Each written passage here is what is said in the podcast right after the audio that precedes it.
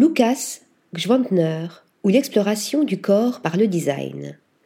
Le corps humain et son interaction avec l'espace, le mobilier et les objets dans un contexte à la fois historique et contemporain. Tel est le champ d'expérimentation de Lucas Gschwantner. Après avoir étudié la maroquinerie traditionnelle et obtenu un Bachelor of Arts en Design spatial, le jeune artiste et designer basé à Vienne explore le langage corporel suggéré par un meuble.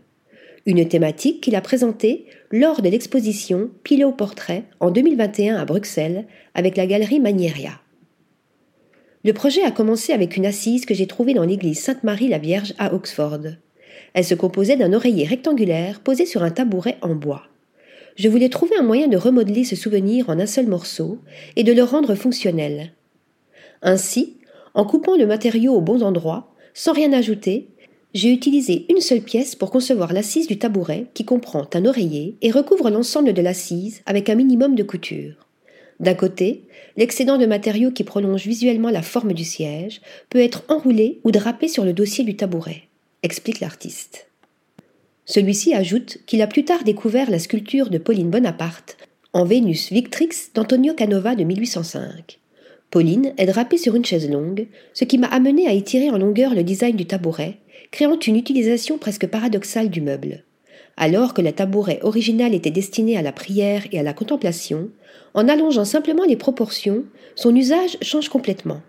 Une chaise longue s'adapte à une posture beaucoup plus insouciante, évoquant un sentiment de loisir qui, historiquement, n'était accordé qu'aux privilégiés, agissant comme un meuble central dans un boudoir, la chambre privée d'une femme.